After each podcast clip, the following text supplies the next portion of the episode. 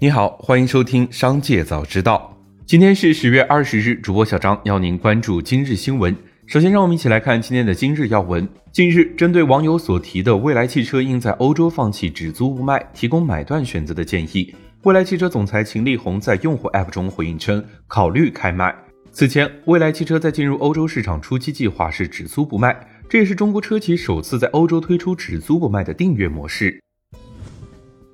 近日，网络上出现了对于逐梦行秀款部分产品的讨论，李宁公司对此高度关注。此次相关产品的设计及造型给大家带来了困惑和疑虑，他们深表诚挚的歉意。本次逐梦行秀款产品的设计以飞行为主题，从飞行员装备中汲取灵感，展现人类不断探索天空的梦想。飞行帽设计源自中国古代的头盔、户外防护服及棉帽，产品以多种颜色款式进行呈现，兼具防风保暖等专业功能，以适用更多的户外穿着场景。紧接着，再让我们一起来关注产业消息。据报道，亚马逊创始人杰夫·贝索斯投资于太空事业，不过近期遭到了一些质疑和批评。投资太空旅游之前，应该首先解决地球存在的问题。日前，贝索斯回应了这一批评，表示投资太空事业也有利于地球，最终能够保护地球。这种投资并不是要放弃地球和人类家园。贝索斯表示，太阳散发的能量可以在任何地方无限量的进行采集，地球是我们的一个花园，应该被认真照料。十月十八日，据港交所文件，全球最大资管机构贝莱德对比亚迪股份 H 股的持股比例从百分之六点二一降至百分之五点八五。对于减持的具体原因，比亚迪方面回应记者，公司曾尝试与股东沟通，但并未了解到任何实质性的信息。减持是股东的自由选择。十月十九日，有知情人士报道称，台积电正在考虑扩大在日本的产能。台积电将考虑在日本九州生产更加先进的芯片。台积电目前尚未做出任何决定，正在研究此方案的可行性。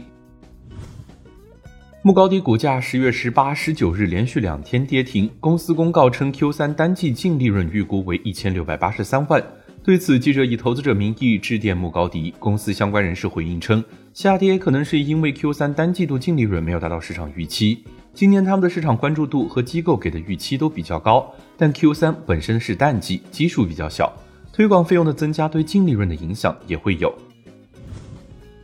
十月十八日，宝马中国内部人士透露，宝马将在投资百亿人民币扩建其在沈阳的高压电池生产中心，扩大在中国的电池项目投入。该中心是宝马集团全球第三家以及德国之外的第一家完整的动力电池中心。继续，让我们一起来看产业消息。二零二一年，我国工业机器人产量达到了三十六点六万台，比二零一五年增长了十倍，市场规模稳居全球第一。过去十年，我国高端装备制造业同样突飞猛进，制造业增加值从十六点九八万亿元增长到三十一点四万亿元，占全球比重近百分之三十，居世界首位。在五百种主要的工业产品中，我国有四成以上的产品产量位居世界第一，制造业综合实力大幅提升。近年来，我国能源供应保障能力不断增强。记者从国家能源局了解到，我国能源自给率一直保持在百分之八十以上，有力保障了国内经济社会发展需要。十年来，我国一次性能源总量增长了百分之二十三点四，发电装机总容量增长了一点一倍，西电东送输电规模增长了一点六倍，油气管网总里程翻了一番。港交所刊发咨询文件，建议扩大香港现有上市制度，允许特专科技公司来港上市，并就此征询公众意见。咨询文件的主要建议包括：商业化收益门槛，以商业化的定义为经审计最近一个会计年度特专科技业务所产生的收益至少达到二点五亿港元的公司，上市时的预期最低市值八十亿港元或一百五十亿港元。所有申请人均需上市前已从事研发至少三个会计年度。研发投资金额需占总营收开支至少百分之十五或百分之五十。最后，再把目光放向国际，消费者行为研究机构凯度消费者指数公司的一项研究发现，为应对飞涨的能源价格，更多英国消费者选择购买节能烹饪小家电，如慢炖锅、空气炸锅等。另外，为应对可能出现的停电，人们囤购了蜡烛、羽绒被等物品，购买便携式发电机和手电筒的人也不在少数。以上就是今天商界早知道的全部内容，感谢收听，明日再会。